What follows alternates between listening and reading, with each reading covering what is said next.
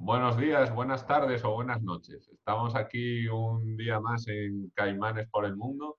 En este programa nos acompaña un invitado muy especial como es mi amigo y compañero de, ex compañero de máster, debería decir, eh, Jorge Alonso, eh, que trabaja de trader energético en una empresa aquí en España y intentaremos, sobre todo él, yo más o menos como entrevistador, preguntador y demás, explicar el mercado, el mercado eléctrico español. ¿Qué tal estamos, Jorge?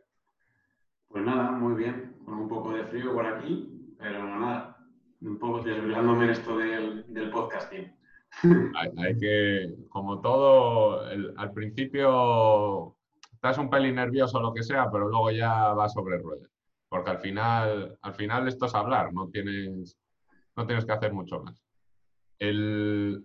había una frase que no sé si nos la habían dicho en el máster, pero era, si te han explicado el sistema eléctrico español y lo has entendido, es que no te lo han explicado bien. Pues bastante de acuerdo. A ver, la, intención de este podcast no es que no es explicar todo el sistema, ni mucho menos, ni tenemos nada preparado, pero con aportar un poquito de luz a las diferentes partes que, conforman el sistema eléctrico, por lo menos aquí en España, y a cómo funciona el mercado, y que más o menos la gente se vaya con una media idea, ya con eso nos vamos a dar por satisfechos. Exacto, con eso ya sería, sería la de Dios, porque todo el mundo siempre oye el mercado eléctrico, o ves la factura a la luz, no entiendes una puta mierda, todas estas cosas, o la bolsa, la gente tiene ahí como una idea de lo que es la bolsa y luego pues eh, aquí sí, con que la gente se cree una pequeña idea y luego ya si le interesa más lo investigue, pues para adelante. Y para centrar un poco el tiro, eh, ¿hablamos de los actores que hay en juego? Sí, yo empezaría por ahí.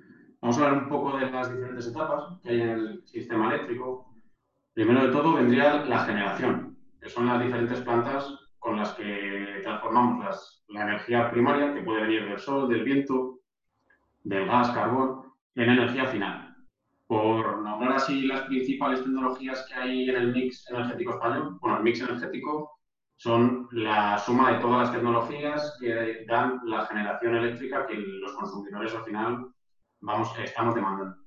Las principales en España son la, energía nuclear, la energía eólica, los ciclos combinados que usan gas, la energía hidráulica, la solar fotovoltaica, el carbón, aunque en el pasado era uno de los principales eh, actores del, del, mix energético, pero hoy en día está prácticamente desapareciendo. Y por último, la, la solar, la solar térmica, que es una tecnología aún en, en fase de desarrollo. No es, ahora mismo, por precio, no es de las más competitiva, pero bueno, es tecnología nacional y, como ello hay que... Made in Spain. Sí, prácticamente. Así que nada, esas son las principales plantas de generación que, encontramos en España. Esta energía que se genera en estas, en estas centrales de generación hay que transportarla pues tanto a, las casas como a, los, a, cualquier consumidor de energía eléctrica. De esto se va a encargar el, el principal transportista del sistema eléctrico español, en este caso es Red Eléctrica Español, que bueno, el principal y único, porque no hay otro. Esto es un monopolio natural. Claro, tanto el, transporte, que es el, el, transporte se le llama transporte de energía en alta tensión, a larga distancia, como la distribución, que es, es prácticamente lo mismo, es el transporte de energía, pero a una tensión más baja y con el fin de llevarlo a los hogares, por así decirlo. la, red eléctrica lleva la energía de las centrales eléctricas, le sube la tensión para minimizar las pérdidas hasta las centrales transformadoras, donde le bajan la tensión para que ahí ya las distribuidoras sean las que lleven la energía desde esas centrales hasta nuestros hogares, ya a baja tensión. Eh, estos dos, eh, estas dos etapas del sistema son, reguladas. Son monopolios naturales, como bien ha dicho Jorge, porque no tiene ningún sentido que para llevar la energía de un punto a un B haya más de una línea. Al final, si hubiera varias líneas, eh, serían costes innecesarios que al final los tendrían que pagar los consumidores. Así que lo ejercen tanto red eléctrica, transporte, como, no lo hemos dicho, pero distribución la ejercen las principales compañías eléctricas españolas, bueno, españolas y no españolas. Eh, la ejercen en, régimen de monopolio. Sí. Sí. Eh, bueno, nada, nada, sí. El que Red Eléctrica es una empresa privada, pero a la vez está regulada los precios y está en bolsa. O sea, se puede invertir en ella, Sí, pero tiene el gobierno es el que le pone el precio de los peajes que debe de cobrar y es el, el operador de red que se llama. Y luego, por otro lado, tienes el operador de mercado, que el OMIE. claro. Sí, eh, Red tiene una parte, la mayor parte es privada, pero también tiene una parte pública, creo, y bueno, el director al final es, lo ponen los políticos. Eh, en cuanto a las distribuidoras, hay un, podéis ver todos, hay un mapa en, el que las distri- distribuidoras se reparten básicamente España por zonas, y según de dónde seáis, tenéis una distribuidora que os ha tocado y no podéis ir así. Eso no es algo que se elija, es lo que toca. Por ejemplo, en Madrid es Iberdrola, en Andalucía creo que está Endesa, creo que en Asturias es SDP. SDP, que antes era Hidroeléctrica al Cantábrico. Sí, Sí, Pues es- que la, compró, la compraron los portugueses. sí. Y, y alguna más hay. Está Viesgo, que creo que es parte de ON y Naturgy. Sí, ahí eso es como los padres, te tocan los que te tocan y te tienes que, aguantar. Vale, eso es en cuanto al transporte de energía, transporte y distribución. Luego pasamos a la comercialización de energía, que es la compra de energía en, el mercado mayorista de la energía para vendérsela a los consumidores finales. En este aspecto hay dos mercados. El, como he dicho, el mayorista, que se le llama el, el pool, que lo regula el operador del mercado ibérico de la electricidad, que es OMIE, como bien ha dicho Jorge, y a, a este mercado van todos los, todos los diferentes generadores eléctricos a vender su energía y las comercializadoras van a comprar dicha energía para luego dárselo a los clientes finales. Eh, el funcionamiento de este mercado, bueno, es, es un poco complejo, pero una vez se entiende, yo creo que queda medio claro. Es un mercado eh, cuyo precio es marginalista. ¿Esto qué quiere decir? Que si tú ofertas, puedes ofertar a vender la energía a 10 euros, que no quiere decir que te vayan a pagar esos 10 euros. Te pueden pagar más o te pueden no pagar nada y no vendas nada. Sí, ¿Cómo funciona este mercado? Vamos a ver, yo- eh, tenéis que imaginar una gráfica con el eje de las Y, que sería el precio de la energía, y el eje de las X siendo el- la cantidad de energía. En esta gráfica, primero vamos a poner la curva de la oferta de energía. Esto es los generadores vendiendo su energía. Primero, ¿quiénes ofertan? O, bueno, vamos a ordenar, esta energía de venta se ordena de precio, de, precio más bajo a precio más alto siendo los primeros, los que venden a precio más bajo, aquellos cuyo coste variable, por así decirlo, es muy bajo. ¿Estos quiénes son? Las centrales nucleares, que tienen costes fijos muy altos, pero los variables son bajos, el coste del combustible es bajo, así que a ellos les interesa estar siempre produciendo. Las renovables. Las renovables, que su coste variable es muy, es muy bajo, así que les interesa también vender lo máximo posible, y las hidráulicas, pero las fluyentes, no las regulables. No, ya, no las de bombeo. Claro, porque la- las fluyentes es, e- ellas solo aprovechan el agua que fluye, o sea, y agua que el agua pasada no mueve molino, así que No- que, no es regulable. tienen que vender todo. Si no, nada. Exacto. Pues todas estas tecnologías forman, eh, venden su energía a precio cero normalmente. Esto se le llama precio instrumental, que lo que quiere decir es que quieren venderla sí o sí. Vale, estas forman el primer escalón. Más escalones, en los escalones intermedios corresponderían con los ciclos combinados, con las centrales de gas y con las- la hidráulica regulable. Todas estas tecnologías tienen un coste variable o de oportunidad bastante más alto que las anteriores. El ciclo combinado sería el coste del gas y del CO2, porque hay que tener en cuenta que toda esta, esta central tiene que pagar, para emitir CO2, tiene que pagar este Los CO2. impuestos europeos, estos del CO2. Claro. El carbón, ni te cuento. El- tiene que pagar CO2 el, doble, porque emiten el doble en ciclo combinado. Sí. Así que Eh, todo esto son costes variables que ellos incorporan a su, a su oferta. O sea, ellos ofertan en función de su coste variable. Y por último, las hidráulicas regulables, que estas no tienen un coste variable tan alto, pero sí un coste de oportunidad. ¿Qué es el coste de oportunidad? Pues que ellas tienen un embalse de agua y ellas pueden eh, turbinarlo hoy o mañana. sea, el coste de oportunidad es el precio que puede haber mañana, por ejemplo. Igual no quieren hacerlo hoy, ¿sabes lo que te digo? Claro. O, en otra hora. O... O, que les llueva mucho, tengan una previsión de que se les vaya a llover mucho y el embalse vaya a estar más lleno o cosas así. Pero aparte de eso, el, el tema es eh, que ellas normalmente ofertan muy alto porque les da igual. O sea, eh, imagínate, quieren vender a 50 euros y si no llega a 50 euros les da igual porque igual lo venden mañana o otro día. No es como el viento, que el viento es algo que no puede regular. ellos tienen un recurso que lo regulan como quieren. Vale, todas estas tecnologías, que son las que no ofertan a cero, son las que al final van a marcar el precio. ¿Cómo se marca este precio?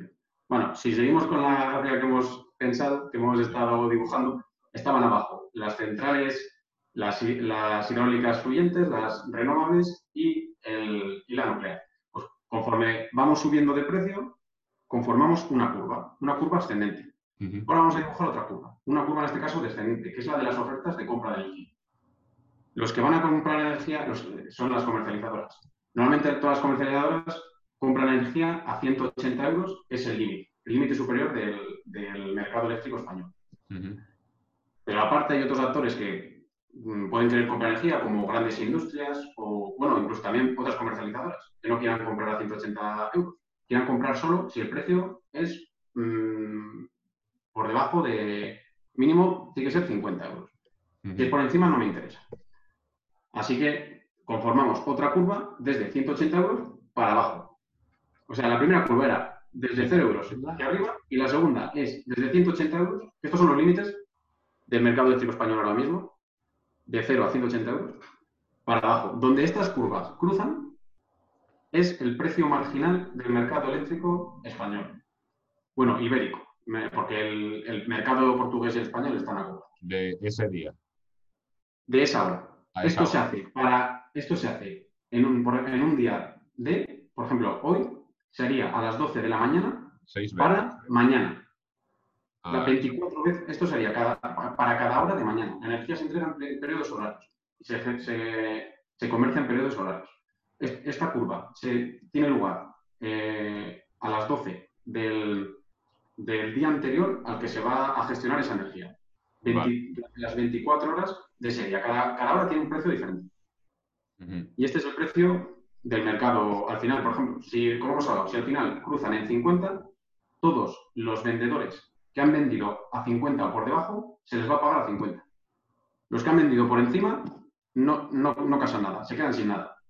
Y los compradores lo contrario. Los compradores que querían comprar a 180, que hemos dicho, se les va a pagar a 50. Todos los que han ofertado a 50 o a más, se les va a pagar el precio de este precio, 50. Claro, este tipo de mercados optimiza tanto por el lado de la demanda como por el de la oferta. Lo que pasa que algunos salen más beneficiados que otros según sus costes. Pero funciona en, casi todo el mundo. O sea, en casi todos los mercados eléctricos son mercados marginales, tanto Europa como demás países. No conozco mucho de fuera de Europa, pero en todos los mercados de la OCDE el sistema es el sistema marginal de conformación de precios.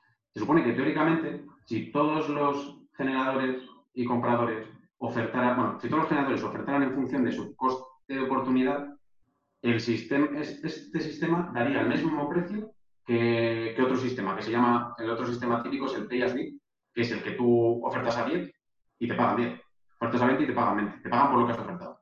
Pues teóricamente, si en mercados eficientes que todos oferten a su coste de oportunidad, todo, el resultado sería el mismo. Si fuera una utopía, si todo el mundo no quisiese llevarse ahí un poco de tajada, pues... Claro, aquí pues hay algunas polémicas, sí. Por ejemplo, las hidráulicas que hemos hablado, al final están operando con un recurso que es de todos, que es el agua, y son las que, las regulables son las que están marcando el precio, porque son las que están tirando el precio a donde ellos quieren que vayan. Claro, más alto. Sí, claro. hay, hay un poco de, debate. Cuando sus costes variables son. El coste variable es muy bajo. No así el de oportunidad, que es lo que te comentaba antes, que es el de poder vender otro día, pero el variable de las hidráulicas es bastante bajo. Claro, ellos van a hacer dinero, no, no a por el interés común de bajar el precio y demás. no, claro, claro. Que bueno, luego esto me plantea más preguntas, pero mejor seguimos intentando explicar esto porque luego hay una sesión diaria, seis intradiarias, toda esta movida. Vale, esto, esto de lo que hemos hablado es el mercado diario de la electricidad, que sucede, como he dicho, a las 12 del día anterior al que se va a gestionar esta electricidad. Pero después de este mercado hay diversos mercados intradiarios que se van sucediendo conforme se acerca el día en cuestión en el que se va a despachar esta electricidad, pero el funcionamiento es, exactamente el mismo, solo que con diferentes periodos de negociación. Si en, este, si en el diario negociamos todo el día siguiente, en los intradiarios, pues en el, en el primer intradiario se gestiona también todo el día siguiente. En el segundo intradiario ya se, se gestiona todo el día siguiente y parte del día previo. Es muy complicado, pero bueno. Es que es una movida. Ya solo gestionas parte del día siguiente. Es, al final, la función de estos intradiarios es que, que puedas ajustar tus previsiones de generación y tu programa. Tú imagínate, por poner un caso práctico, tú tienes un parque eólico. Tú en el diario has vendido 15 megas porque tu previsión es que vas a generar 15 megas. 15 megavatios hora. Pero de repente la previsión eólica sube y tienes ya 20. Pero tú has vendido 15. Y ya ese mercado ha pasado. Por eso hay más mercados para ir ajustándote conforme llegas a tiempo real. Claro, y vas vendiendo esos 5 que tienes extra. O si hay también picos de demanda, ¿se gestionan ahí o iba por otro lado? ¿O era, por el mercado de ajustes? Eh, ambos. La, demanda también puede, también puede ajustarse en los intradiarios y luego los últimos, el mercado de ajustes es el último, es el, último mercado que hay, antes del tiempo real. Ahí es donde red eléctrica, este ya no es domine, en los mercados de ajustes ahí ya no es domine, es de red eléctrica, porque ahí entra en juego la seguridad del sistema y el equilibrio entre la generación y la demanda. La frecuencia, que es lo más. Esto ya es más complicado, pero no sé si sabéis, es que la energía eléctrica eh, es no se puede, es muy difícil almacenarla en grandes cantidades. Así que tiene que generarse en cada instante lo mismo que se está demandando. Claro. Esa, es la mayor locura que, a, la gente le explota la cabeza y a mí cada vez que lo pienso, que es que en el momento que se está generando en un sitio, tiene que llegar a otro sitio para ser consumido y que todo eso case perfectamente, eh, es lo que por eso tiene tantísima complicación detrás este sistema. Es muy complicado. Y esto es lo que se encarga la eléctrica, porque lo que hemos hablado ahora es un mercado, mmm, por así decirlo, comercial, en que hay gente que vende y compra energía pero aquí nadie está teniendo en cuenta si físicamente esa energía se puede llegar a dar. Es especulativo. no especulativo, pero tú imagínate que hay, hay mucho viento en Galicia mañana y que hoy se ha gestionado en Galicia eh, miles de megavatios que no se pueden llegar a dar porque se congestionarían las líneas. ¿Sabes mm. digo? Claro. Este, este mercado MIE no tiene en cuenta ninguna restricción física de que esa energía se pueda llegar a dar. No tiene la capacidad de interconexión entre comunidades y demás. En, sí, bueno, sí, en, la, propia red de transporte. Así que ahí es donde entra la red eléctrica y conforme se va acercando al tiempo real, al tiempo de, que esa energía vaya a ser entregada, pues dice, por ejemplo, después del mercado diario, red eléctrica coge todo lo que se ha casado en el mercado diario, los contratos bilaterales que van a parte del diario, que son contratos entre, los entre un generador y un consumidor que se ponen de acuerdo a un precio y ellos lo fijan fuera del mercado, por red eléctrica coge todo, esta, todo, todo lo que se ha casado y dice, pues mira, como hablamos, en Galicia se ha vendido muchísima energía que no se va a poder despachar porque los nudos, nada más, la, red, la línea no da más de sí. Pues en, restricciones técnicas, que es, el, mercado en el que red eléctrica ajusta lo que se ha casado en el diario a lo que es de verdad el sistema eléctrico, diría, pues aquí la, energía tiene que bajar. Así que la gente que haya, los, agentes que hayan ofertado en el mercado de restricciones técnicas, se les va a asignar energía, van a cobrar energía por dar menos energía, por así decirlo, por bajar su producción. Que suelen ser, ahí es donde viene muy importante las de ciclo combinado. Sí, ahí más para, las, para el tema de subir que para, para bajar. Para bajar puede ser cualquiera. Tú para bajar coges un parque eólico y dices, baja, mm, deja de producir y ya está. Pero para el contrario, pues pongamos otro caso. En el País Vasco, por ejemplo, hay mucha demanda, pero no hay nada de viento o hay muy poca eólica.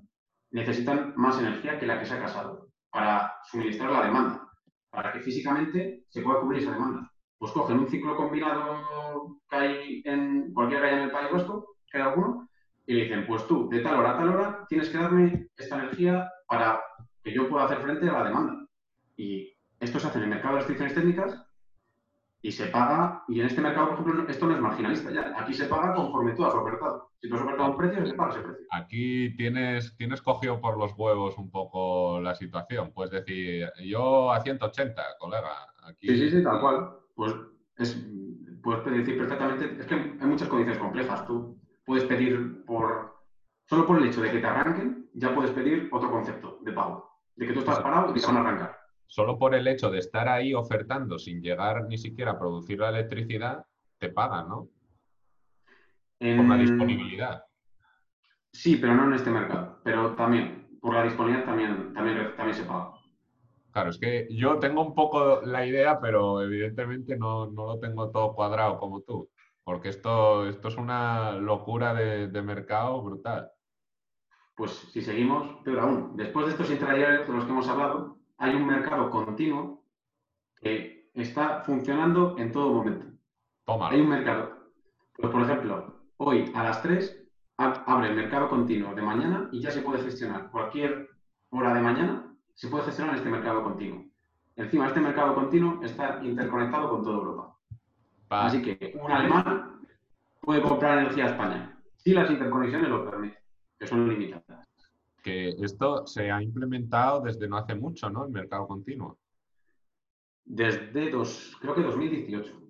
Sí, porque la idea es tener una especie de mercado como este pero europeo. La idea es que los intradiarios desaparezcan y que después del diario solo haya mercado continuo en toda Europa. Sería lo ideal. ¿Tú te das cuenta? Bueno, sí, sí. Es que tampoco lo hemos hablado, pero este, el mercado diario del que hemos hablado, el algoritmo que determina el precio de casación, es un algoritmo a nivel europeo que se llama UFEMIA, como bien has dicho.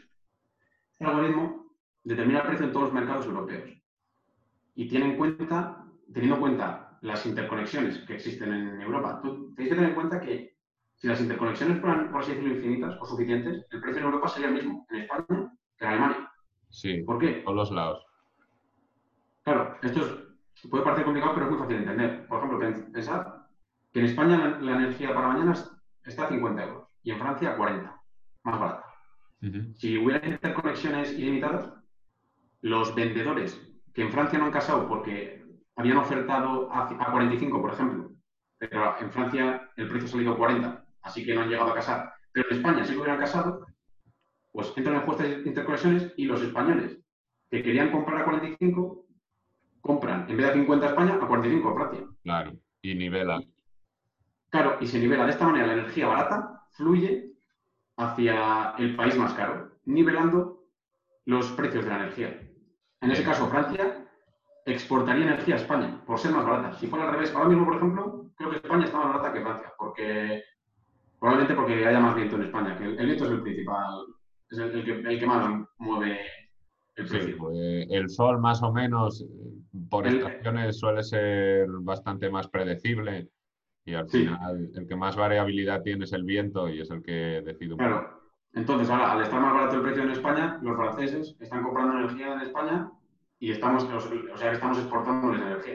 El tema... Haciendo que nuestro precio suba un poco y el suyo baje un poco. Pero como la interconexión es limitada, no llegan a igualarse.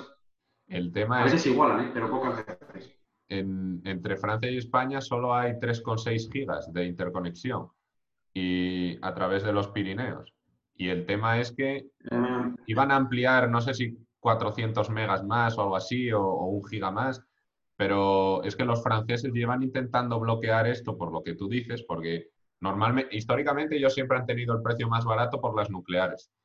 Entonces, en principio no les interesaba mucho. Es como nuestro, nuestro, lo que tenemos con Marruecos nos pasa un poco igual, que tenemos una interconexión también muy baja porque a nosotros, entre comillas, nos interesa, nos interesa por ahí. aquí entran muchos condicionantes. Ten en cuenta que de Marruecos, de Marruecos importamos energía mm, en su mayoría de origen térmico. Ellos no pagan CO2, ellos no pagan impuesto a la generación, tienen energía por eso más barata, pero más contaminante. Por otro lado, nosotros estamos quitando el carbón. O sea, queremos quitar el carbón, pero lo estamos cogiendo de Marruecos. Más barato, encima ellos no pagan por el CO2. Claro, aquí hay muchos intereses. Luego, con el Francia es lo mismo, lo que tú dices. Si los franceses tienen el precio más barato, ¿por qué van a querer más interconexiones que lo único que hacen es sería subirles el precio? Pero bueno, hay unos objetivos a nivel europeo de interconexión que, sí, al final se tendrán que cumplir. Y, y los objetivos están encaminados a aumentar la interconexión. No sé si es un 15% para 2030 de la potencia instalada en España. Creo que era un, hasta un 15%. Que, eso parece que no, pero es bastante. O mucho. Eso son prácticamente 15 gigas. Que bueno, la gente que no lo tenga tan en la cabeza lo que son 15 gigas. Esos son en España se, consume más o menos al día 40, entre 40 y 46 gigas. Potencia instalada y 100, ¿qué? 100 algo, 104, una cosa así. Entonces, aumentar la interconexión a 15 gigas. En España hay instalados, sí, en España hay instalados 110 gigavatios de potencia. Es que cada año sube la de renovables ahora.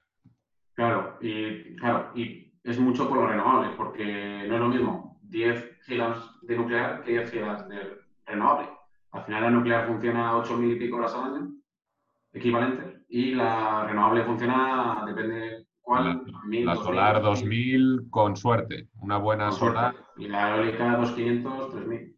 Sí, depende de las instalaciones donde lo pongas. Las horas equivalentes, para el que no lo sepa, son las horas que puede estar funcionando esa potencia eh, al año, que hay 8.760 horas, creo, algo así, al año, pues de esas, en una buena planta fotovoltaica, 2.000 son las que te está produciendo a esa, a esa potencia. Entonces, claro, necesitas sobrepotenciar muchísimo la red para tener toda la demanda casada en el caso de las renovables, que es el gran problema que tienen en este sentido. Claro, claro. Eh, y en ese sentido también sería gran ayuda lo que hablamos de las interconexiones, porque normalmente mm, cuando puede, haber mucho viento en España, pero que no lo haya en Alemania. Así que igual la energía eólica que nos sobra a nosotros, si hubiera mucha interconexión, la podríamos verter al resto de Europa. En lugar de, si no, imagínate que tenemos demasiada energía eólica y la interconexión está saturada y nosotros no queremos más. Pues tendríamos que limitar, que decir a los parques eólicos, parad porque esta energía no, la necesitamos. Al final, a largo plazo, en teoría, sería beneficioso para todo el mundo este, este sistema. Claro, es eliminar fronteras físicas. Es, para nosotros sería como usar Europa como, por así decirlo, como una batería, tirar de ella cuando nosotros no tenemos suficiente energía y al revés, verterla a la batería cuando nos sobra energía. Claro. Para España sería muy beneficioso, yo creo que a nivel, a nivel europeo la verdad también, porque sistemas más grandes permiten mayor, mayor integración de renovables, por ejemplo. Claro, puedes tener muchísima más instalación. De hecho, hay una idea por ahí que es la de si yo hubiese una, una aceptación del coche eléctrico pues total o muy grande del 60-70%, usar todas esas baterías de los coches como un sistema de carga y descarga en la red. Que bueno, eso todavía sí, queda. Eso es lo que se le llama también. Sí, lo que sería una, una gestión activa de la demanda, también se le llama, que la demanda pueda participar en los servicios también de ajuste del sistema, también se encamina a eso. Por ejemplo, mm, o sea, que la demanda pueda decir, si no es necesaria tanta energía, pues consumir menos pero bueno, eso es un futuro que, se supone que llegaremos. Que todavía le queda. Centramos un poco más otra vez en el mercado eléctrico, que creo que nos hemos ido aquí por la tangencial. Eh, ¿Estábamos en el mercado de ajustes? Estábamos, habíamos pasado el continuo. Sí. Ah, el continuo, el continuo, es verdad. Después del continuo, ¿cuál tenemos? Después de continuo ya tenemos, sí, bueno, habíamos entrado ya con los de ajustes, pero estos ya no son, otra vez, el continuo. De él se encarga OMI, OMI se encarga del diario, intradiario y continuo. Y Red Eléctrica se encarga de los, de los de ajuste, que son restricciones, que es el que ya hemos hablado, y, los, y el resto de ajuste que sería eh, desvíos, que ahora se le llama reserva de sustitución, y regulación terciaria. Bueno, también está regulación secundaria. Estos que son muy complejos. Lo, te lo puedo explicar así a grosso modo, pero no conviene. Pincelada. Pincelada. El, el mercado de regulación secundaria se encarga de, sí, se encarga de mantener la frecuencia de la red. La frecuencia de la red es de 50 Hz. Y nada, tiene que mantener que se encarga de mantener que esta frecuencia sea estable, que se quede en 50 Hz.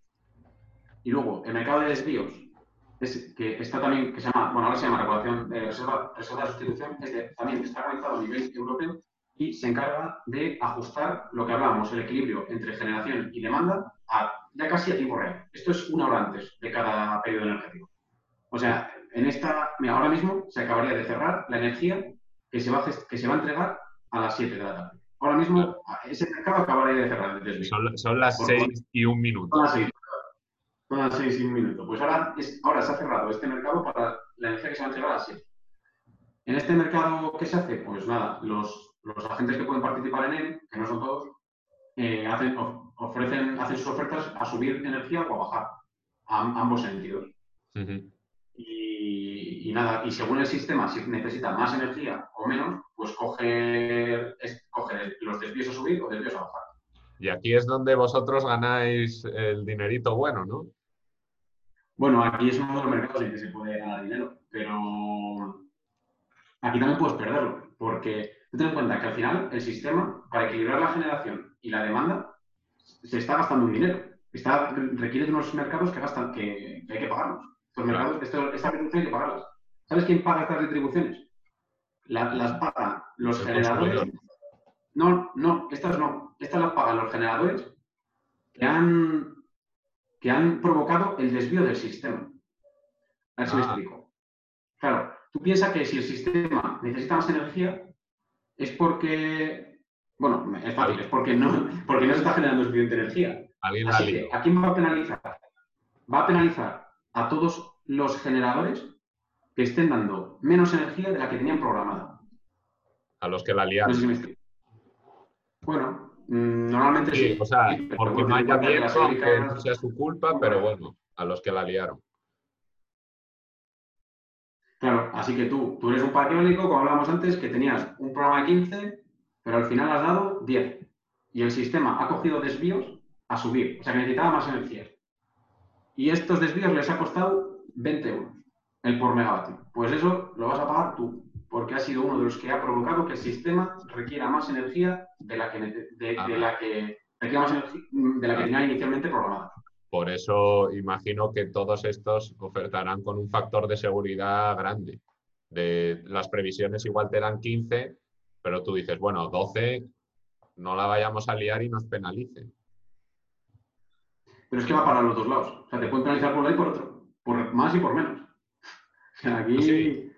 Claro, lo que la gente busca al final, lo que los, agentes buscan es, bueno, primero, ajustarte a tu, que tu programa se ajuste a tu previsión. Y segundo, si no estás ajustado, quedarte en el lado bueno del sistema, que le llamamos.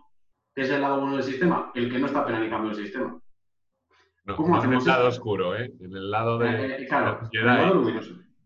¿Cómo hacemos esto? Pues tú el viento no lo puedes controlar, por ejemplo. Perdón que hable mucho de, de parques sólidos, pero es que al final son los más variables y los donde más margen hay de maniobra. Mm. Pues tú el viento no lo controlas. Si tú tienes un programa de 15 y al final el viento es menor o mayor, mm, ya no, igual ya no hay mercados donde puedas gestionar eso. Así que lo que haces es decir, oye, pues creo que el sistema se va a quedar, va a necesitar más energía. Vale, pues yo qué voy a hacer? Yo voy a comprar energía para que mi programa sea más bajo, sea en vez de 15, sea de 10, y así tenga más posibilidades de estar por, de generar más que mi programa. Claro, y De no ser los, de los que generan menos de su programa. De que no me cogen la red eléctrica. Oye, tú tienes un programa, tú tienes un programa de 15 y has generado 13. No, no, yo, yo, yo me he puesto al final, he comprado energía y mi programa era 10. Y al final he generado 13. O sea, yo no he sido el culpable de que al sistema le falte energía. Claro, quedas en el lado bueno. No sé si me estoy explicando. Eh, es un poquito difícil de Así que a ti no te van a realizar esos desvíos. Yo creo que sí, que se, ha entendido, vaya. Y ahora mismo eh, ha cambiado la regulación no hace mucho que lo han anunciado que para 2021 esos precios que decías de entre 0 y 180 van a subir hasta 3.000, ¿no? 3.000 y menos 500. Sí.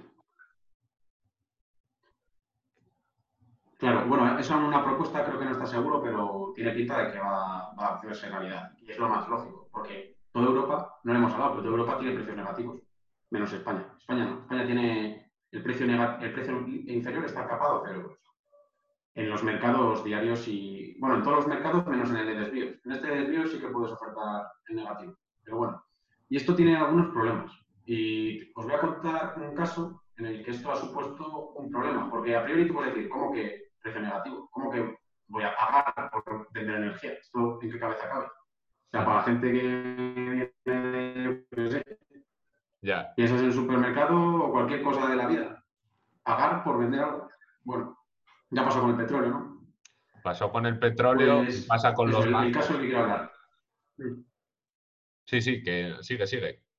Pasa con los bancos, con los tipos de interés. claro. Exacto. Nada, el caso voy a hablar eh, en octubre, justamente en el, en el día de 25 horas, que esperemos que no vuelva a haber mm, cambios de hora, porque vaya- se supone que no va a haber mal. Son, son horribles. Bueno, un dolor de pues en cabeza. ese día se dieron varias... Esto para el mercado eléctrico es un rollo, porque tú piensas que tienes todos tus sistemas programados para vender energía en 24 horas y de repente hay un día de 25 y otro de 23. Eso te, todos tus sistemas te los fastidian. Pero bueno. Eh, a lo que iba. Ese día, en específico, había muchísima, había mucho viento y muy poca demanda. ¿Se me oye? Sí, sí, sí. Sí, sí, te oigo. Te oigo, te oigo. Ah, pero Ha- Había muchísimo viento y eso, poca ese día había muchísimo viento. Claro. Así que el precio en el mercado diario creo que estuvo en torno a 5 o 4 euros, pero al momento siguiente, en los intradiarios, el precio llegó en varias horas a 0 euros. O sea, al límite inferior. ¿Esto qué quiere decir? Que hubo gente, tú imagínate, volvemos al caso del parque eólico.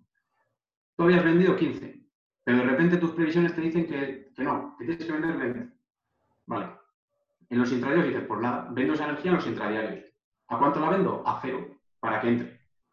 Vale, resulta que en el intradiario la, energía ha llegado a cero también. Eso quiere decir que no te va a casar toda tu energía. Porque si, si tú has vendido a cero y alguien ha comprado a cero, al final va a haber parte de tu energía que casi y parte que no.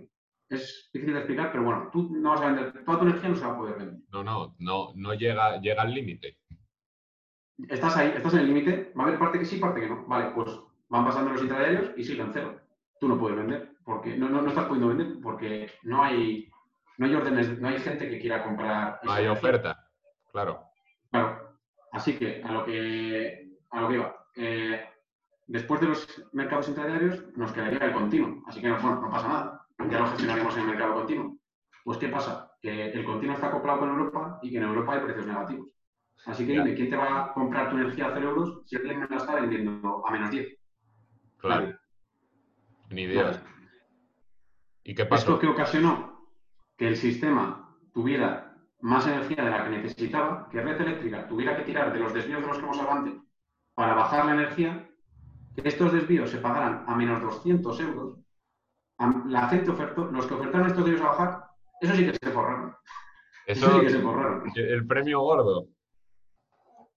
Les pagaban 200 euros por cada mega que comprar, que dejaban de vender, por dejar de vender. 200 euros. Es, es Esto brutal. que ocasionó unas... Es nunca visto. En España nunca visto, en la historia de- del mercado español. ¿vale? Como desde que se, bueno, se liberalizó en el 98. Antes ya no sé. Ya llovió. Eh, no existen estos mercados. No existen... Bueno, pues esto que ocasionó unas penalizaciones de las que hablamos, estas penalizaciones que hablamos antes, de que nos habíamos librado, pues ahora no nos hemos librado. Hubo unas penalizaciones de ciento y pico euros por mega a los que vendieron, a los que su programa era mm, menor de lo que realmente al final habían vendido. Esto por el lado de, las, de los vendedores, de las comercializadoras. Tú imagínate que el caso contrario. Has, has comprado energía de más. Imagínate, has comprado X, 100 megas. De repente te dice un cliente tuyo, nada, que al final voy a consumir menos. Eh, quítame 10 megas. Pues eh, has comprado 10 me- megas de más que tienes que vender luego. Tampoco los has podido vender. Si al final te has desviado 10 megas, pues tienes una penalización, una penalización de ciento y pico euros por cada mega desviado. O sea que puedes tener penalizaciones ahí de cientos de miles de euros. Joder, y te, y te los ¿Por comes. qué hablaba de precios negativos? Si hubiera habido precios negativos en España, claro, si hubiera habido precios negativos en España, no hubiera pasado esto. ¿Por qué?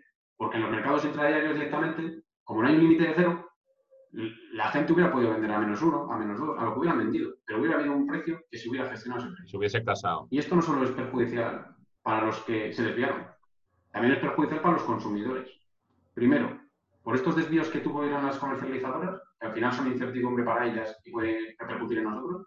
Y segundo, porque si hubiera habido precios negativos, a ti te hubiera beneficiado como consumidor, porque los hubiera habido en el, en el hubiera habido precios negativos y tú, cuando pagas la factura de la electricidad, hubieras, te- hubieras visto esa disminución de los precios. En cambio, con este sistema de ahora de precio a cero, tú no has visto ni un duro. No ha bajado nunca el precio de cero y encima ha habido unos desvíos que alguien ha tenido que pagar. Nah, vaya, vaya movida. Pero bueno, un poco Es bastante parecido como toda esta movida para... es bastante movida parecida a lo que decías del petróleo, de cuando llegó a estar a menos 38 dólares el barril. Mm, parecido en el sentido de cómo coño se puede estar vendiendo algo en precios negativos. Porque todo el mundo tenía que casar en ese momento el precio, los, depósitos de petróleo estaban llenos, entonces todo el mundo tuvo que pagar para que se llevasen el petróleo. De hecho, algunos barcos tuvieron que estar ahí claro. dando vueltas por el mar, les pagaron para meter petróleo en el barco y darse unas vueltillas con ello. Y sí, al final en, en estos, en estos mundos de, sobre todo de grandes mercados, se pueden llegar a dar muchas, muchas cosas que en la cabeza de, la gente no, no tiene ningún puto sentido, pero al final tiene que salir por algún lado la electricidad o el petróleo. Y Claro, y, y esto es aún peor que el petróleo, porque nosotros estábamos en desventaja con el resto de Europa, porque toda Europa, Europa tenía precios negativos y España no. Así que mm, nosotros, no, eh, por ejemplo, en este mercado continuo no podíamos operar, porque se estaban moviendo unos precios negativos que nosotros no podíamos, no podíamos ofertar. Claro, y lo han, han bajado hasta menos 500 para, porque es el mismo rango que trabaja casi toda Europa, ¿no? Menos 500 y 3000. Sí, creo que es el mismo rango del resto de Europa, entre 3.000 y menos 500. sí. Pero bueno, aún está por ver. ¿eh? Yo por ahora en España, porque quede claro, seguimos con los límites de 180 y 0 euros Vale, sí. en los mercados diarios, intradiarios y continuos. Esto se supone que, saldría en enero y, habrá que verlo. Pero lo que decías tú de que luego afecta al consumidor, eh, bueno, el consumidor en la factura a la luz mm, no llega tanto, o sea, no afecta tanto como podría creerse la gente este tipo de mercados al precio que te llega al final de la luz, porque creo que corresponde a un 35%, algo así, de la factura que te llega, eh, solo el 35% está condicionado por todo esto. Hmm. Pues tienes luego los costes regulados, Te, te lo digo fácil. ¿eh? ¿Qué qué? No, te digo fácil. Hay gente a lo que, al que el precio puede bajar a lo que sea que no le va a afectar nada. Nada. Exacto. No, no afecta un carajo. No, no, pero absolutamente nada. ¿Por qué? Porque, bueno, está- no nos hemos metido, pero en el mercado minorista, que es el de las comercializadoras, con los clientes, con nosotros, hay dos tipos de mercado, el mercado libre y el regulado. Y en el mercado libre, el precio se fija entre el cliente y la comercializadora. Tú fijas un precio y normalmente suele ser fijo ese precio y da igual lo que pasa en el mercado, que a ti no te va a afectar. Si puede ir el mercado a 0 euros, que tú no vas a ver un duro, que tú vas a ir pagando el precio que, ha- que- que has acordado con la comercial- comercializadora, que encima ya te digo que no va a ser muy, muy buen precio. Ya, y, y todo eso se lo lleva, se lo lleva la comercializadora de, de beneficio. Es margen para la comercializadora. O lo puede perder, aunque eso casi nunca, casi nunca llega a pasar. Se puede dar, se puede dar el caso. Claro, si el precio subiera mucho y tú tienes un precio fijo con tu cliente, tú estás asumiendo un riesgo de que, de que al final pagas el precio más caro que el que te está dando el cliente, claro. Claro, es como un PPA entre pues Arcelor y, y la térmica de al lado. Tú me pagas, te, te compro electricidad a 20 años a este precio fijo. y ya cada uno que gane el que mejor lo haya conseguido gestionar. El, el tema es que luego en estos costes regulados hay, hay la de Dios de movidas de distribución, lo que seguimos pagando por las renovables, los, la, la, interrumpibilidad, el operador, hay un huevísimo de gastos. Y luego el IVA. Aparte de ah. todo esto.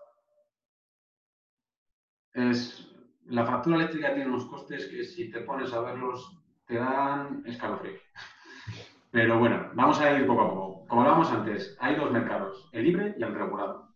El mercado libre es lo que hemos dicho, que la, comercializadora acuerda un precio cliente de la energía, tanto del término fijo como el término variable, bueno, el término fijo, que es la potencia contratada, no hemos dicho, y el, variable, que es la energía consumida, y ahí queda ese precio, se puede renegociar y tal. Y luego está el mercado regulado, que tiene un precio regulado por el gobierno, bueno, por el gobierno. Metemos al gobierno, pero vamos a ver de dónde viene este precio.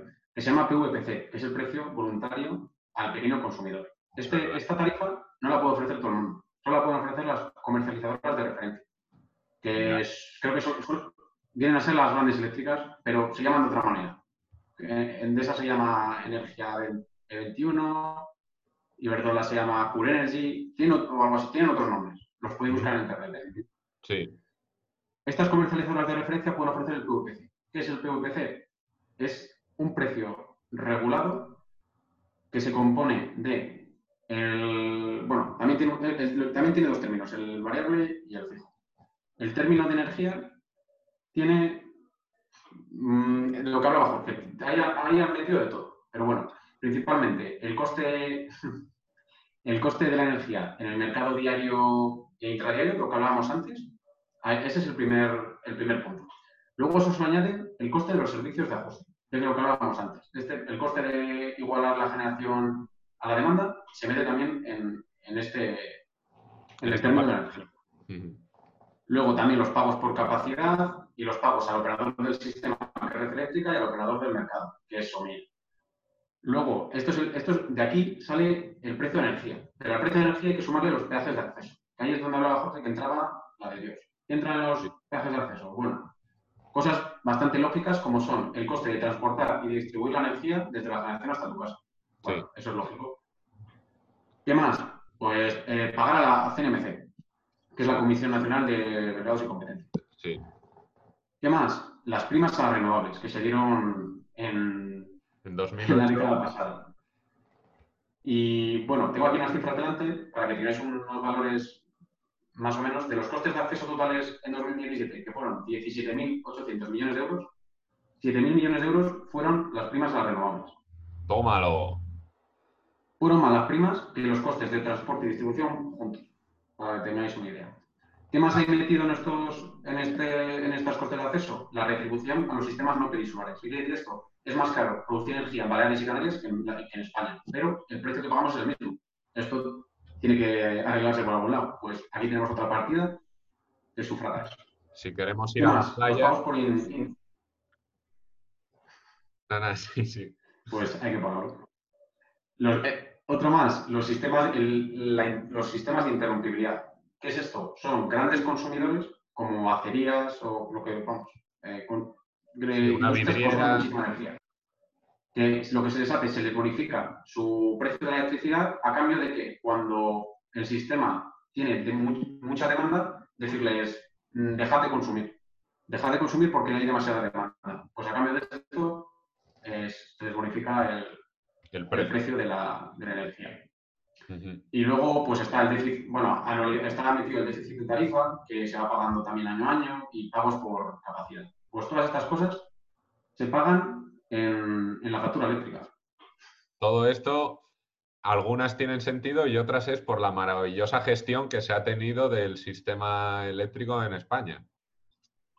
Básicamente. Mm, y hay algunas que no tendrían por qué estar incluso aquí, que podrían estar en los presupuestos generales del Estado. Pero bueno, al final lo meten todo aquí, con un cajón desastre, lo meten todo y pues ya lo paga el consumidor de energía. Exacto, y es que llega, llega a ser prácticamente la mitad de la factura eléctrica todo esto. Sí, estos costes de acceso se dividen en parte al término de energía y parte al término de potencia. Tenía por aquí, en el poco que me he preparado una tabla en la que más o menos, cogiendo el coste de la electricidad de un año, ver eh, qué porcentaje tiene cada, cada partido. Si quieres, puedes compartir pantalla. ¿eh? A ver, pero bueno, no sé, si, no sé si se va a llegar a ver, pero. No sé. Ah, mm, aquí lo tengo, vale. ¿Lo ves? Es con, un botón verde que hay abajo. Sí, dale, dale. No, pues yo no lo veo. Espérate. Eh, no, bueno, no sé. Bueno, lo voy explicando. Eh, eso, del término, de, término de energía al final teníamos lo que, el coste de la energía en el mercado mayorista, más los servicios de ajuste, más todos estos costes regulados que hemos metido aquí, a lo loco, más un margen para las comercializadoras y, un impuesto que es la, tasa municipal. Luego, en el término de potencia tenemos todos los costes regulados que hemos hablado, pues también van al término de potencia, más otro margen para la comercializadora. A todo esto le vamos a añadir dos impuestos a falta de uno. El impuesto a la electricidad, que es del 5, algo por ciento. Este impuesto en un principio estaba en los presupuestos generales del Estado para ayudar al carbón nacional, pero se sacó, se metió en la factura y ahí se acabó para siempre. Alguien lo quita. Y por último, el IVA, que, bueno, como es un servicio esto esencial, básico para la vida, pues obviamente se supone que será un tipo del 4, del 10, ¿no? El IVA reducido, sí. Pues no, es el 21. pues es el 21. ¿El cine es el 10? Pues esto es el 21. Bueno. Tómalo. Si alguien me entiende, que, me lo explique. si alguien viviese sin electricidad. Sí. Pues de todo esto, vamos a ver. De una factura total que he calculado para un consumidor que consumiera 400 kilovatios, no, perdón, 4.000 kilovatios hora a lo largo de un año, es una factura de en torno a 845, por ponerle. Pues el, en torno al 25-30%, en torno al 30%, sería el coste de la energía, el propio coste de la energía. Sería lo que nos variaría a nosotros en el caso de que bajara a cero, de que bajara a negativo. Pues a este 30% lo afectaría, a otros 70% nada. Y estoy hablando de gente con el PVPC, con el regulado. Gente en mercado libre 0,0. Es acojonante. Luego, el 46% son costes regulados, son todos estos peajes de acceso que hemos hablado, todos estos, lo que cuesta transportarla y distribuir energía, esto, bueno, es lógico, hay que pagarlo. la interrumpibilidad. La interrumpibilidad que no es, a ver, en cifras, te puedo ir comentando cifras. Los, los pagos por capacidad, el operador, todo esto. Claro, la interrumpibilidad que son unos 8, son unos 8 millones, ahí tampoco es mucho, pero los sistemas no, lo de retribuir a los sistemas no peninsulales son 740.000 millones. Todo por tener plátanos de Canarias, y es que... No, perdón, espérate que igual. 740 millones, perdón, que ya me voy con las cifras. 7.000 millones son las primas a las renovables. Bueno, pues todo eso hay. Y por último, bueno, el margen de la comercializadora, que en este caso podéis, eh, a priori podéis pensar, se llevarán un pastón. Con el TUPC se llevan muy poco. Se llevan en torno al 2-3% la comercializadora. Por eso nadie quiere dar esta tarifa. O sea, a vosotros. Están obligados a dar esta tarifa, ¿no? Están obligados a darla. Nadie te va a llamar y decirte, oye, ¿no te interesa esta tarifa tan buena que tengo PVPC? Se llama. No. Esta, tarifa la tienes que buscar tú y conseguirla tú. Y llamarles tú y darles la hora tú. Es la que hay que pedir. Te quieren vender sus tarifas de mercado libre. En, cualquiera. Me da igual decir en Endesa cualquiera. Así que... Exacto. Si es que esto creo que les obligó la CNMC y gracias a través de Europa, porque exacto, no les interesaba un carajo poder tener que ofrecer esto. No, no, esto es, que el margen es incluso demasiado pequeño. Al final competir con este margen es también es muy, hay que pensar que es muy difícil. ¿Cómo vas a ir al mercado libre y conseguir un precio mejor que este si con este margen tan pequeño que tienen? La única circunstancia que se puede dar es que el precio suba mucho en el diario. Y estos, como están indexados al precio diario, al precio del mercado diario intradiario, si subiera mucho y los otros están con un precio fijo, sí que sería más competitiva la otra. Pero claro, la otra, entonces tampoco sería eficiente porque estarían vendiendo por debajo. Bueno.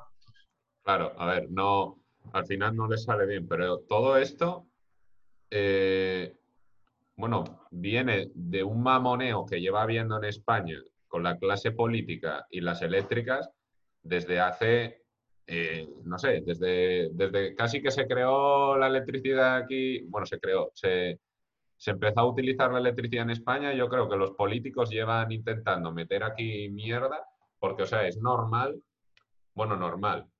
Puedes encontrarle un porqué a porque el precio al tabaco, pues también igual representa el 10% de lo que tú pagas en el tabaco, pues porque es para tu salud, o el alcohol, o otras cosas, loterías y tal. Pero es que esto es la electricidad. O sea, esto es algo que consumimos todos y no debería tener el, coste real ser un 30% de lo que tú estés pagando, por mucho que la gente... Claro. A ver, bueno, vamos a decir la última partida de la factura, que serían los impuestos. Eh, ya, ya, has dicho los porcentajes, es un, 1,5% de la tasa municipal por uso del subsuelo, eso va metido, es un 1,5% del término de energía solo. Luego el impuesto eléctrico, que es un 5, algo por ciento, ya no al interno de energía, sino a todo lo demás, a término de energía y potencia. Y por último, y, sobre este aplicable también sobre el impuesto de electricidad, o sea, ya sobre todo, el IVA, al 21%. Tómalo. Esto da en torno al 22% del total de la factura es impuestos. Sí, que, es, que además que tengas por un lado el municipal, más luego el de la electricidad, más el IVA, más ese se como decías muy bien, para ayudar al carbón hace años, pero sigue ahí. Sí, sigue ahí y yo, personalmente, no sé por qué es necesario. Yo no lo sé. Pues porque lo colaron en un momento, se ha olvidado y eso es un paso. No como era, también se dice, no hay, no hay, no hay algo más permanente que un, que un impuesto temporal o que una ley temporal. Al final, algo temporal se acostumbra y queda para siempre. Pues sí. Exacto. como la ley Mordaza, una vez que la han puesto, ya eso va a quedar ahí, porque ¿qué gobierno va a decir? Ah, esto que me interesa la de Dios para tener controlada aquí a la peñita, ¿en qué momento la voy a quitar? Pues en la puta vida. Pero mira, yo, yo es que tengo aquí una lista de eh, políticos que han pasado a, a los consejos de administración de grandes compañías eléctricas en España. Eh, empezamos con Luis de Guindos, ministro de Economía y para el Consejo de Administración de Endesa. Luego, Elena Salgado, ministra de Industria, por el PSOE. ¿eh? Eh, Guindos era por el Popular, aquí es para todos.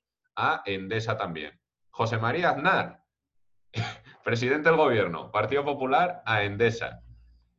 Eh, Pío Cabañillas, ministro portavoz del gobierno, a Endesa también. Eh, Josep Borrell, presidente del Parlamento Europeo por el PSOE, a Bengoa.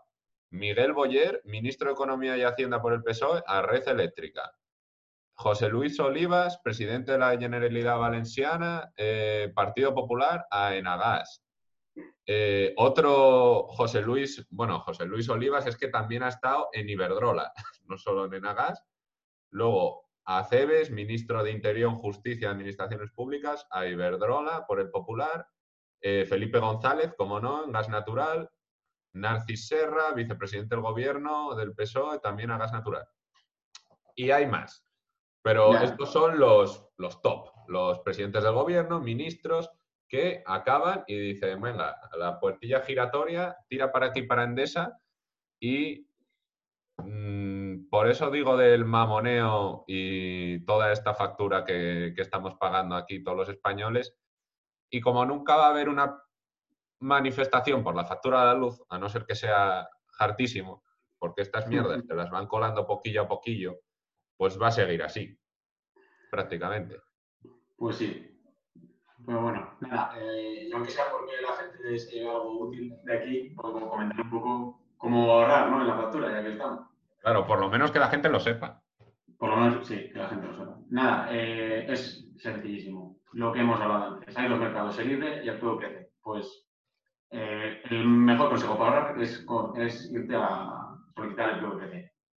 ¿Cómo se hace esto? Pues a través de las comercializadoras de referencia que os he dicho anteriormente. Te buscas las que son en internet, coges el número cualquiera y le pides que, por teléfono que, te cambien que te cambien la factura a una PVPC. Esta es la mejor forma y con discriminación horaria, poder ser. Bueno, poder ser no, si la pides te la, te la dan. Eso. Esta es la mejor forma de ahorrar energía. Lo demás es, bueno, pues mm, intentar dañar unos euros a la lavadora. O ponerte, unos o ponerte unos paneles en el tejado o alguna movida así. Bueno, eh, eso ya, eso puede, pues si, estás en, si estás en Asturias, igual no. pero, pero en, al precio que está un panel, yo te hablaba con vamos, un conocido que tengo que está poniendo unos paneles y le costaba cada uno de 400 vatios, cada uno unos 100, 120 euros. Sí, está, está regalado. Está regalado. Si ves una gráfica de cómo ha bajado de 10 años para acá, es un, un, 10 por 10 por 10 veces más barato el panel solar. Sí. Y además ahora tienen ya unas potencias bestiales. Nos están dando paneles algunos de 570 vatios, 600, demenciar. Hasta llegar a, uno de kilovatio en dos años o así, yo creo que ya, habrá alguno por ahí. Pues eso, consejo para ahorrar PC con discriminación horaria. ¿Por qué discriminación horaria? Porque al, bueno, tienes que ver en qué horas estás consumiendo electricidad. Eso normalmente te vendrá en tu factura, si tienes un contador inteligente. Pero los bueno, estudios, lo que se dice básicamente, si haces una cuenta muy fácil, es que con que consumas un 30%, bueno, vamos a ir atrás aunque estoy adelantando. La discriminación horaria quiere decir, hay dos periodos en tu tarifa, el valle y la punta. En el, valle vas a pagar menos de, de, la media y en la punta más. La punta, ahora en invierno, es de 12 de la, del, de 12 del mediodía a 10 de la noche. Y el resto es valle. Pues con que hagas un 30% del consumo en el valle, ya te merece la pena discriminación horaria. Y teniendo en cuenta que la nevera consume todo el día y que hay mierdas que están todo el día O sea que al final lo haces ese 30%, ya te lo digo. Sí. Y nada, con eso ya te vas a ahorrar una pasta si vienes de Mercado Libre. Pero una pasta en, en, Encima el, precio está bajando, este año ha bajado mucho el precio del mercado diario y las tendencias a futuros es que se mantenga bajo. Así que a priori en torno a unos 40 euros el megavatio priori mm, va a ser una buena opción. voy a intentar compartir pantalla a ver si se ve. Y nada, eh, recapitulando un poco para entender la, factura, lo que hemos contado. Esto es el valle y esto es el pico. Sí. esta es la curva diaria de demanda de energía la, bueno, las líneas, la línea verde es la previsión que tiene red eléctrica, no, cualquiera de estas, sí, esta es. Vale, vale. Este, este, esta curva la, vamos, la, saca red eléctrica y está cada día. Esta es en tiempo real, del día que fuera. La línea verde es la previsión que tiene red eléctrica, la roja es el programa de las unidades, el programa que casan las unidades, y la verde es la real, la demanda real. O sea, la, la amarilla, perdón, la amarilla es la demanda real. O sea que la verde es la previsión y la amarilla la real. Mira, si te fijas, ahí, en, ahí debajo del cursor, la roja está por debajo, ¿no? Sí. Pues esto quiere decir que probablemente ahí necesiten más energía. De, esto, de, estas curvas se saca de lo que hablábamos antes. De los desvíos, de... Sí, hubiese estado bien sacarla antes, joder, pero no se me ocurrió. Ya, yo es que no nos hemos preparado nada, somos un poco... Eh, son unos castrones, pero bueno. Eh, yo creo que se ha entendido bastante bien. Hubiese sido un poco de ayuda pero bueno, tú piensas que eso es para los 10 colgados que nos ven en YouTube. Ya, por eso. la mayoría nos escuchan. Así que bueno, aún así. Sí. Y bueno, otra cosa a tener en cuenta en la factura es ajustar tu término de potencia. Porque como hemos hablado antes, hay un término fijo y una variable. El variable es el que pagas por la energía que consumes y el fijo es el que pagas por la potencia contratada, que normalmente tienes la que, la que tenía el que estaba alquilando antes que tú. O sea, que nadie la cambia. Así que hay, también aconsejo revisarla y cambiarla. O sea, si sois en casa pocos, una buena cifra puede ser 3, kilovatios, 3 por algo. Claro, ajustarla a tu consumo, básicamente. Sí, es complicado saberlo cuánto va a ser, pero normalmente ya te digo, si sois en casa 1, 2 o así, entre 3 kilovatios. Si sois más, 4 así, pues 4 kilovatios. Y ahí está, está, bien bajarla porque es un coste que, o sea, tienes que pagar por bajarla, eso hay que decirlo, pero es poco dinero y lo amortizas al mes al mes ya te ahorras un dinero que no Todos los meses estás pagando ese fijo sí o sí. Pero sí, aunque te vacaciones. Y ten en cuenta, eso sí, hay que tener en cuenta que subirlo es mucho más caro que bajarlo. Así que no te pases porque los plomos te van a saltar todos los días y... no te calientes, no te calientes. Así que nada, y al hilo de lo que íbamos, de que hablamos de la factura, yo estaba así pensando un poco, ¿qué se puede hacer a juego que hemos hablado para intentar bajar la factura? Yo, bueno, lo primero, para mí, hay que revisar el tema de impuestos. A mí que haya la tasa municipal, el impuesto eléctrico y el IVA 21 me parece algo de locos. Es una locura, tío. O sea, si fueses a comprar un coche y te dijesen esto, te quedarías, ¿pero qué? ¿Cómo? Y luego, también sería recomendable intentar disminuir los costes del sistema, que es esto que pagamos con los peajes de acceso, todas estas tarifas reguladas, todo esto que hemos dicho, los costes regulados, que son, lo que hemos dicho, son unos 17.000 millones de euros al año, que se pagan por la factura de la luz. 17.000 millones de euros al año. Casi nada. Y, íntegramente se pagan con la factura. Si, si quitáramos de, de, la factura algunas cosas como la interrumpibilidad o los pagos por capacidad, no sé, que se estudie, que se puede sacar de ahí, meterlo en los presupuestos finales del Estado, o, vamos, la, compensa, o la compensación a los sistemas tradicionales, alguna cosa, para intentar dejar una factura más, más saneada, sin, no, no, Oye, no sí, tan inflado. Que tenga más sentido la, la puta factura de la luz.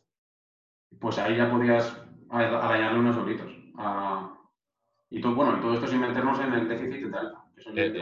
Eso, eh, eso, da para un podcast en sí mismo. Eso sí que están, ahí sí que tiene mucho que ver los temas de intereses políticos, porque al final no fue más que una diferencia entre lo que se supone que costaba producir energía y lo que se estaba pagando por esa energía. Y esto se supone que se debió a que a los políticos no les interesaba subir el precio de la luz, lo que haría que subiera la inflación, lo que ocasionaría pérdida de votos. Bueno, hay unos no interesaba que subiera la luz y se creó una deuda que aún hoy estamos pagando. Demencial, demencial. Y la de las renovables también, hartísima. sí. Pero bueno, eso, siendo mucho dinero, aún puedes decir, alguien tiene que pagarlo para que las renovables tiran para adelante. claro, para el aprendizaje hay que, hay que empujarlas un poquitillo. Pero en esto no, en esto es simplemente, pues sí, como tú decías, motivación política y, ya hemos leído cuántos políticos están trabajando, trabajando para estas compañías. Cada uno que saque sus conclusiones. Y aquí ya no es derecha o izquierda, es que están todos metidos ahí en el ajo. Efectivamente. Tampoco hay una gran solución porque no puedes prohibir a un cargo público que cuando deje de ejercer no pueda trabajar en el sector privado o vamos, mm, tampoco sería justo. Pero alguna comisión de investigación o alguna mía debería de haber. yo de esto, no, antes de nada decir, no tengo ni, idea. Y todo lo que opines ya... Yo tampoco. Esto, esto es, no, ya de temas de esos nada. Esto es conversación de bar. Sí, sí que es cierto que en un sector como el eléctrico tan esencial tan regulado, porque aunque esté liberalizado, al final si te hay muchísimas cosas reguladas. El transporte está regulado, la distribución está regulada, el precio de la factura, estos aspectos son regulados. Que tanto poder tienen, o sea, en un sector en el que las políticas energéticas tienen tanto poder sobre él, al final, que no haya una separación entre el poder político y luego y, las empresas, que, sea posible que quien decide qué tal les va a ir a las empresas, porque al final las políticas energéticas eh, afectan a las empresas. Pues que esta gente al final acabe en esas mismas empresas es... Es, una, puta, es una puta comedia, vamos. Es como, eh, al final, esto existe en casi todos los lados. En Estados Unidos a presidentes o cosas así, expresidentes, les pagan 300.000 euros por una charla. Eh, estas grandes empresas, charlas de una hora.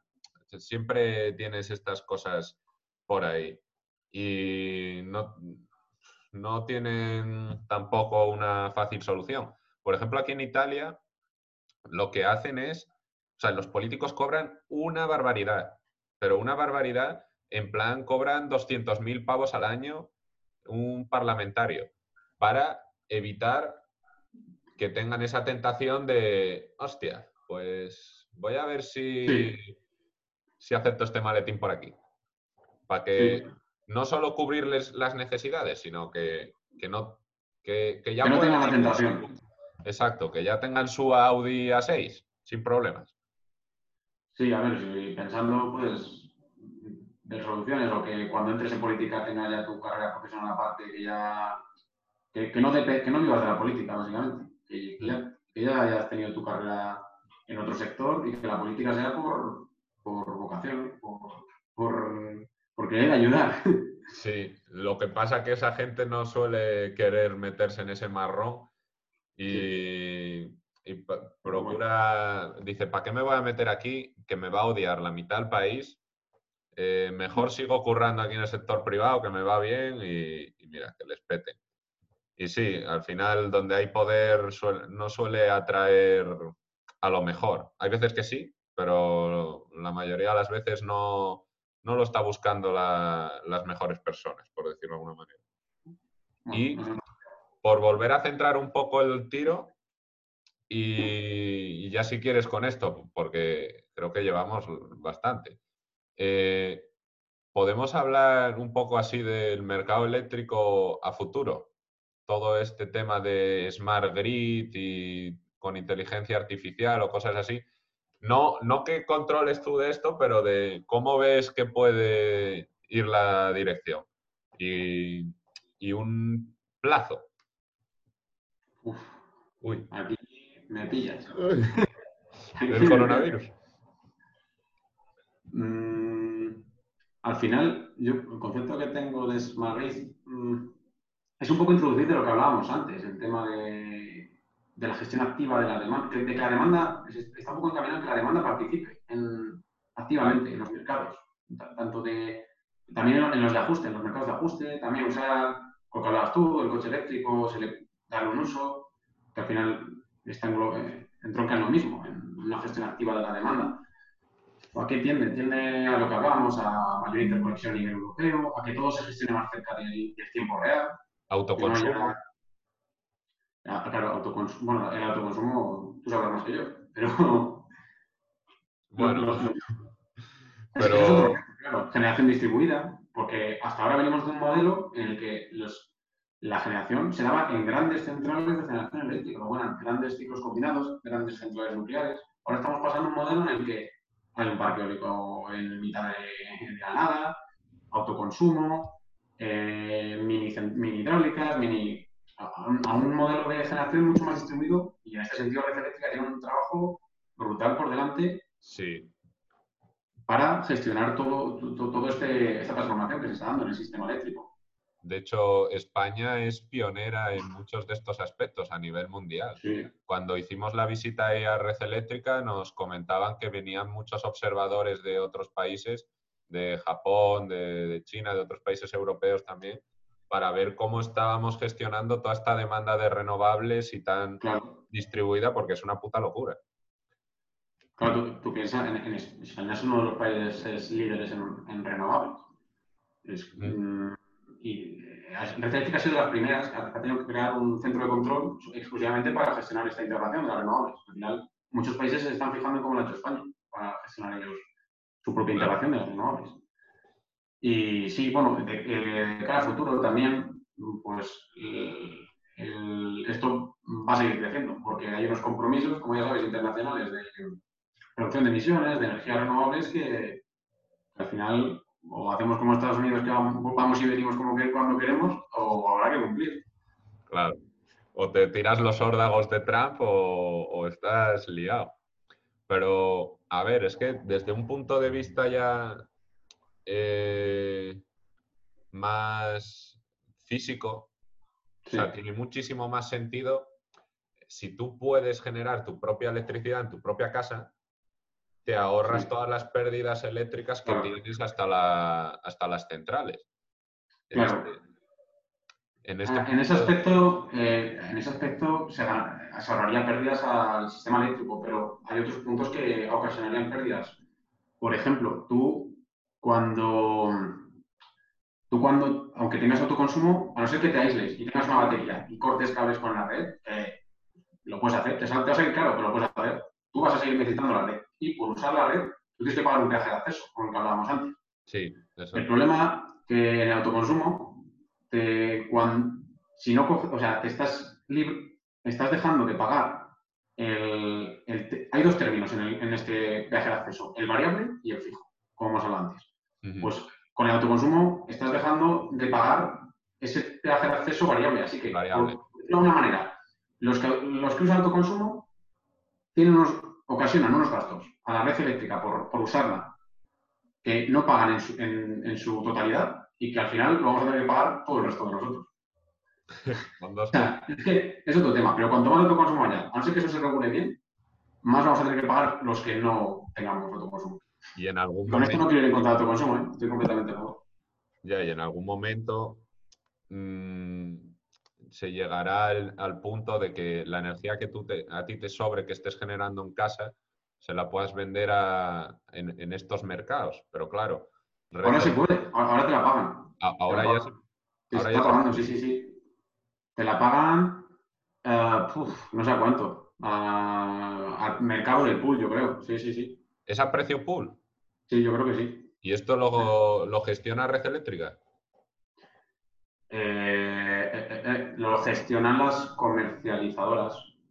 las distribu- sí, las comercializadoras. Al final es un, tienen un descuento, o sea, al final ellos el- tienen un descuento en su factura a partir de lo que ellos están vertiendo a la red. Ellos, están- ellos venden lo que les sobra y luego la factura que tienen de la luz tendrán un descuento de, de esa energía que han vendido al precio del pool y se les descontará. El tema es que se les descuenta del término de energía y ese término de energía, ahí no solo está el pool, ahí también están los peajes de acceso y esos son los que, esos son los que también se están ahorrando. Pero bueno, eso es otro tema.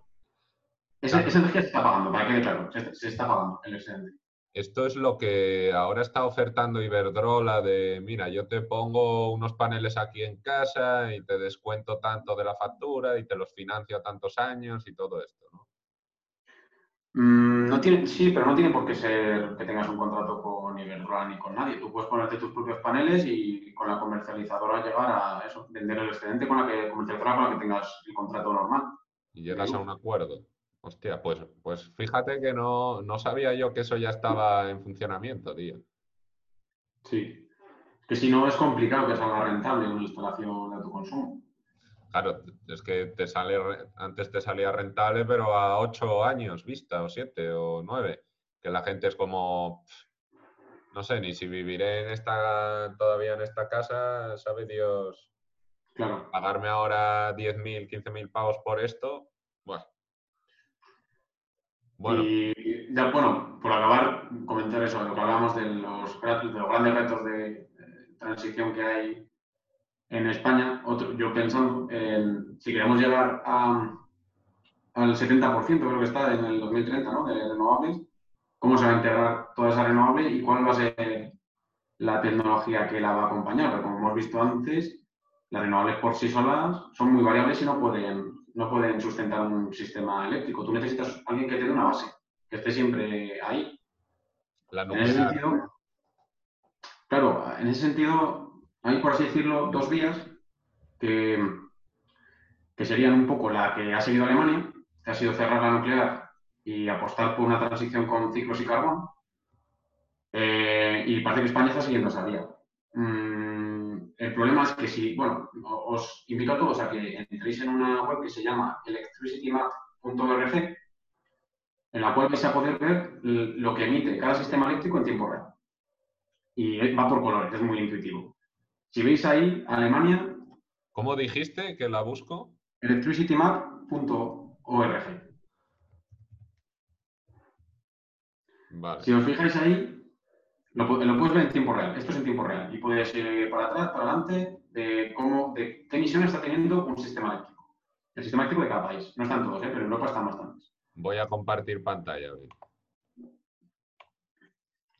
¿Cuál es el problema? Eh, de ese sistema que Alemania ha cerrado las casi todas las nucleares. Mira, ahí lo vas a ver. Vale, cuanto más verde, en este momento, eh, no tiene por qué ser en general, es que están emitiendo menos. El problema de Alemania, si pinchas en Alemania, pincha en ella, es que. ¿Dale? Sí, hostia, mira. Y lo- como si podéis observar, casi hoy, por ejemplo, que hay poco viento, está tirando de carbón. A saco, como no tiene nuclear, la ha cerrado, está tirando de carbón y está emitiendo muchísimo. Así que Alemania, que es- va como a Dalí de, del- de ser eh, Ah, es uno de los mayores contaminantes de, de Europa. Y, En cambio, por y el, prácticamente el mayor productor de carbón de Europa, junto con Polonia. Polonia, claro. Con, bueno, con la gravedad de que Alemania no tiene los impedimentos de desarrollo de Polonia. Así que ese es el, problema, el problema que le veo, que para integrar tanta renovable necesitas una base y que, como tienes de carbón y ciclo, no sé si van a poder cumplir con los compromisos. Otra opción es como, bueno, Francia es que tiene muchísima nuclear, por ejemplo, y no tiene ningún problema de, época renovable. Mira lo que ha producido hoy de, me cago en Dios, 42 gigas, 45 gigas de nuclear. Claro, y si te fijas, la intensidad de carbono de la nuclear es 12, 12 gramos, te lo ponía ahí. Claro. En cambio, mira el carbón, ponte el carbón. ¡Oh! 820. Mira, mira, el gas natural. 490. La mitad casi. Por lo menos en España hemos, ya se tomó la decisión, se están cerrando todas las centrales de carbón y se está confiando en el gas natural. tiene, es bastante más eficiente y menos contaminante, aunque sigue siendo contaminante. a darle a España la barra es la potencia instalada y la barra coloreada es la, lo que está generando la luz. En función de su potencia instalada. Esta página. tiene bastante viento, entonces no está contaminando mucho. Joder, hay 30 gigas de gas natural instalados. ¿eh? Mucha. Es, es, la principal capacidad. Con, con la eólica son las dos que más potencia instalada tienen con diferencia en España. Hostia, cuando, cuando se vayan todas a fregar, ya verás. ¿Y por qué? Solo una pijada que estoy viendo aquí. ¿Por qué coño está Irlanda del Norte? Pues francamente no tengo ni idea. y no está Gran Bretaña, ni Irlanda, ni, ni hostias. Y las Islas Feroe aquí. Joder. Nada, es un poco random, no sé. La será por transparencia. Al final esto será transparente de cada sistema. La verdad que en España podéis consultar todos los datos en la web de red eléctrica, de SIOS, y en ese sentido es bastante accesible, porque información que queréis buscar. Bueno, Jorge, pues ha sido un placer y yo creo que el que escuche esto eh, y tenga unas cuantas neuronas, no hace falta muchas, va a salir con más idea que de la que tenía antes. Por lo menos lo de cambiar la factura a la luz, que incluso puedes haber ahorrado algo de dinerillo aquí a la gente pues ya solo con eso habrá merecido la pena, porque por el resto la verdad que ha sido un poco lío. Ya ha sido Joder, no tenía nada preparado, es la primera podcast en que estoy. No, yo, yo, yo he flipado, ¿eh? O sea, para, igual que yo como ya tengo una idea mm, del, del sistema, pero creo que lo has explicado bastante bien. Y si, a ver, si algo no te queda claro, en esto siempre le puedes dar un poco para atrás y volver a escucharlo sí, y si alguien quiere, si la gente quiere saber más de algo en particular o no me ha quedado algo claro, vamos, se puede volver a hablar de lo que haga falta si Jorge Exacto. lo permite. Aquí ya sabes que estás invitado siempre que quieras. Y nada, pues muchísimas gracias por venir aquí y a nuestros oyentes, eh, no os perdáis más episodios de Caimanes por el Mundo. A ver.